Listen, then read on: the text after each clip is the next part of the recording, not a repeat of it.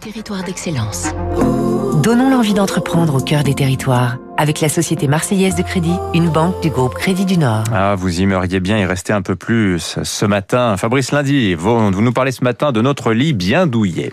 Bultex, la première marque de literie en France. Elle est née il y a 35 ans avec cette invention, une mousse de polyuréthane composée de millions d'alvéoles ultra aérées capables d'épouser le corps. Une matière découverte un peu par hasard, dix ans plus tôt par un laborantin qui, mélangeant de la colle à des composants, avait fait naître une sorte de mousse.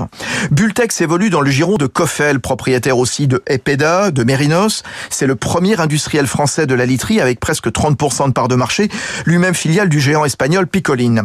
Tous ces matelas sont conçus et fabriqués à Nourrien-sur-Sarthe. Hypoallergéniques, régulateurs de température, d'humidité, cap sur l'innovation dans cette usine proche du Mans, une façon de se distinguer d'une concurrence très vive. Louis Flacker, le directeur général. Bultex travaille avec euh, l'INSEP, qui est l'Institut national du sport, parce que ça nous permet de travailler dans des situations extrêmes avec des sportifs de très haut niveau. En fait, euh, euh Bultex est surtout dans la recherche de la meilleure matière possible pour le sommeil. N'est pas dans le design Bultex. Nous faisons euh, des recherches sans cesse euh, sur le sommeil. Les Français confinés ont racheté des matelas l'an dernier pour être bien chez eux.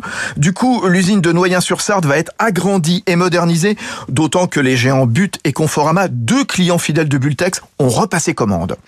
C'était Territoire d'excellence.